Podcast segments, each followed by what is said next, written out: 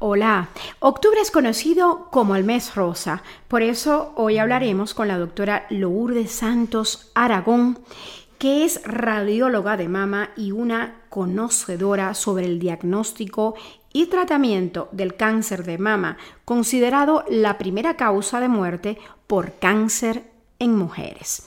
Mi nombre es Aisa García y esto es un podcast de Telesur TV, así que bienvenida, doctora Santos. Vamos a hablar de este tema que nos importa a todas las mujeres. Empecemos con la pregunta, ¿qué es el cáncer de mama? El cáncer de mama es una enfermedad eh, que va atacando el seno de la mujer y que puede terminar en la muerte de estas personas si es que no, no, no lo tratamos o no lo detectamos a tiempo. ¿A partir de qué edad una persona, hombre o mujer, puede tener cáncer de mama? La edad más común son los 53 años en las mujeres.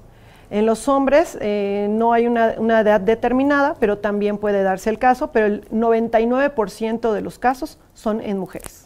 ¿Qué pasa en nuestro cuerpo que a los 53 años puede darnos este terrible cáncer? Cambios hormonales. Mm, Cuando estamos eh, en es una edad donde la paciente está perimenopáusica o menopáusica, hay un, un desequilibrio en las hormonas de esta mujer y pues eh, si ya tiene la predisposición para tener la enfermedad, pues la puede manifestar.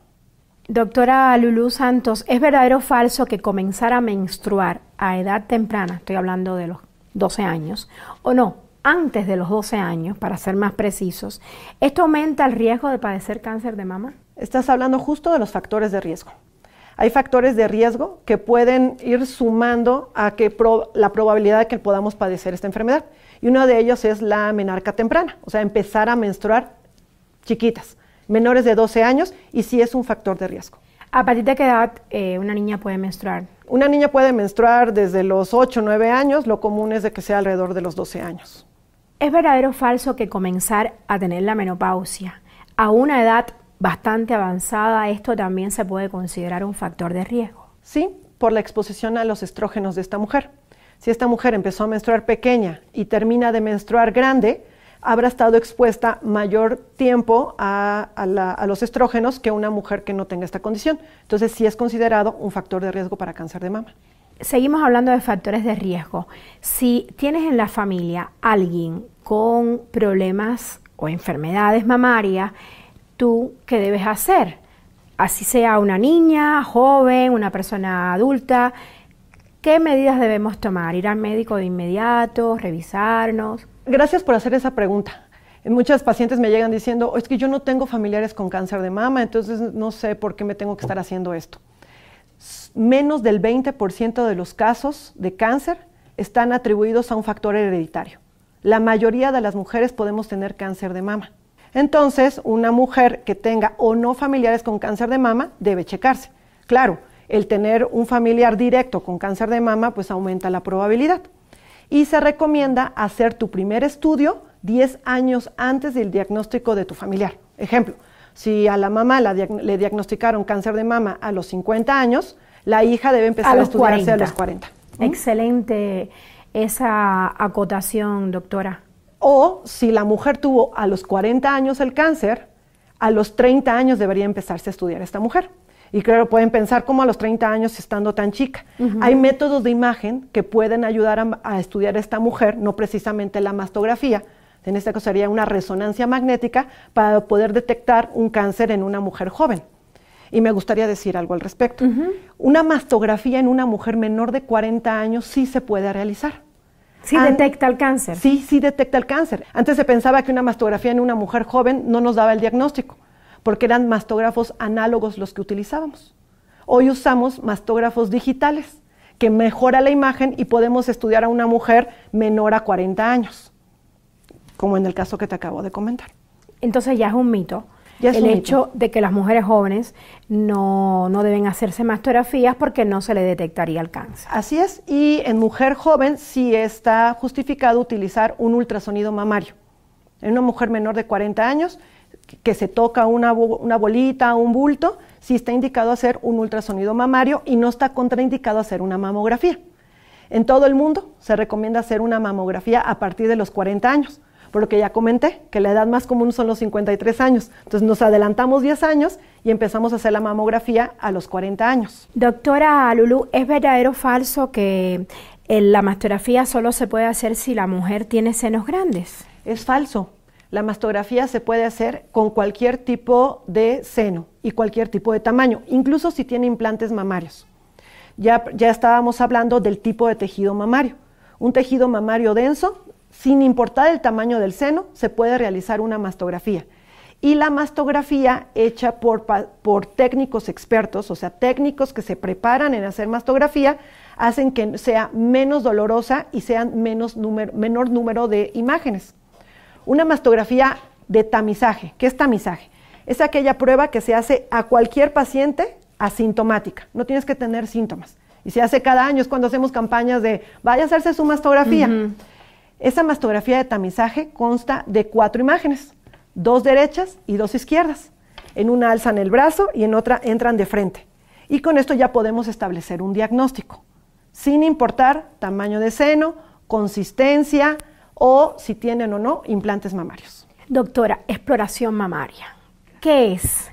La exploración... hay que levantar el brazo, usted díganos cómo se hace. Bueno, exploración mamaria puede ser autoexploración. La autoexploración es aquella exploración que se hace una paciente, la misma paciente se explora. ¿A partir de qué edad? A partir de que se desarrollan sus senos. Que conozca sus senos esa mujer. ¿Cómo es la autoexploración? La autoexploración primero se, se, recomienda hacer el día 10 del ciclo.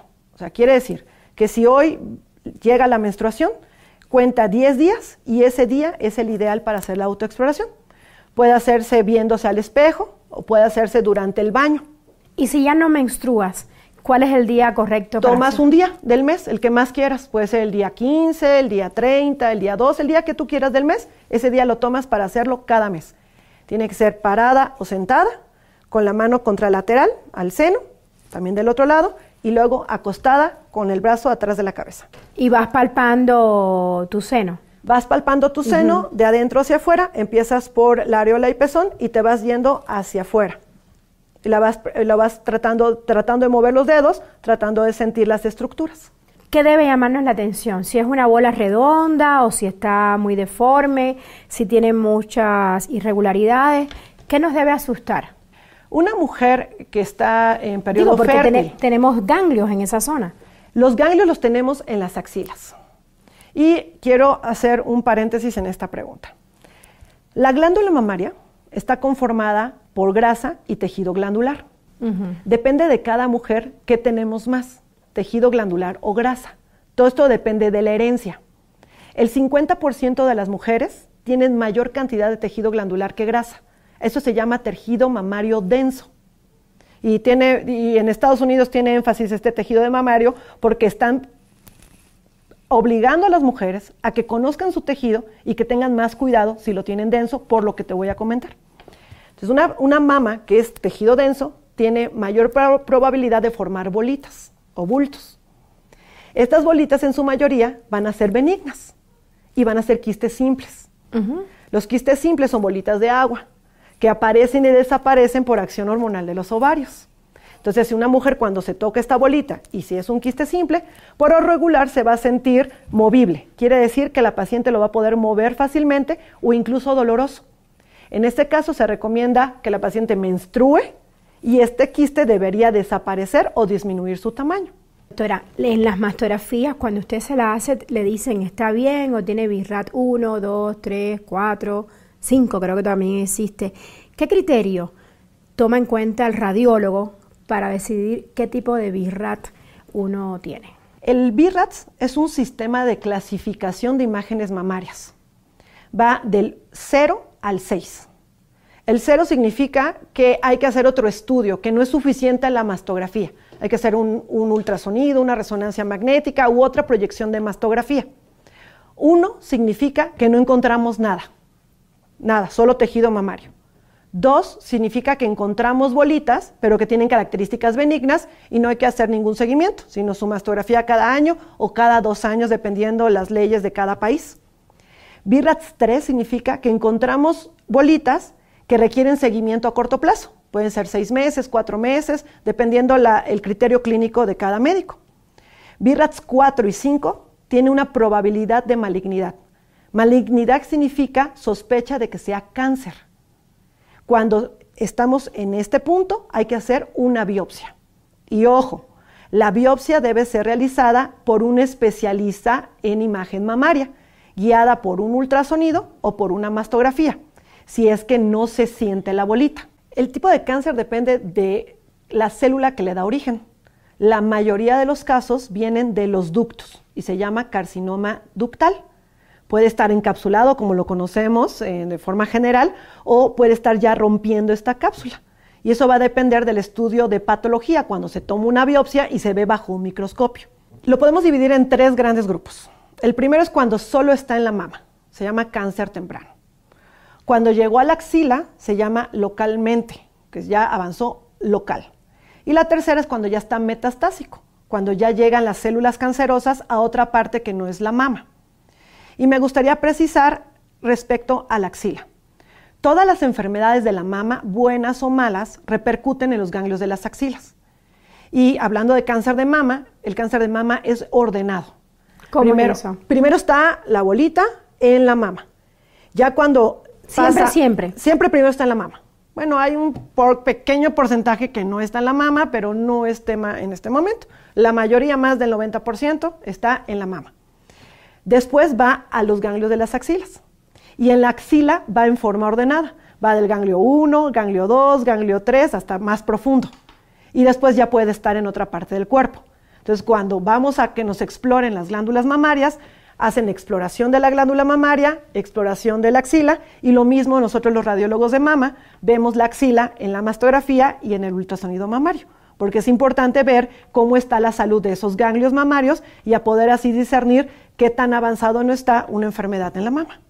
El riesgo de cáncer de mama en las mujeres lo clasificamos como alto riesgo, moderado riesgo o bajo riesgo. Una mujer con alto riesgo para cáncer de mama, el estudio ideal a realizarse es una resonancia magnética con contraste. ¿Y quién va a determinar este riesgo? El oncólogo o cirujano oncólogo o ginecólogo oncólogo. Ellos son los que nos determinan qué riesgo tenemos y yo les comento que si tenemos alto riesgo, la resonancia magnética es el estudio ideal. Doctora Lulu, ¿y qué pasa si una mujer no conoce que debe estarse autoexplorando para ver si encuentra algún bulto, alguna bolita? Y bueno, pasa el tiempo y no se trata el cáncer de mama. ¿Cuáles son las consecuencias? Las consecuencias son que esta paciente podrá ser sometida a o no a un procedimiento quirúrgico, que dependiendo del tipo de cáncer de mama tenga o no la probabilidad de tener quimioterapia y radioterapia. Y pues en casos avanzados, en casos de, metástasis, pues esta paciente tendrá que ser tratada de forma paliativa, o sea, dar medicamentos para que la paciente tenga pues lo mejor de vida el tiempo que quede. Eso no queremos que pase. Queremos detectar los tumores cuando miden menos de un centímetro. Y para eso debemos autoexplorarnos ir a hacernos la mamografía e ir a que explore un experto nuestras glándulas mamarias. ¿Qué probabilidad hay, doctora Santos, de volver a tener cáncer de mama después de que nos hayan dado el alta médica? Depende del tipo de cáncer de mama.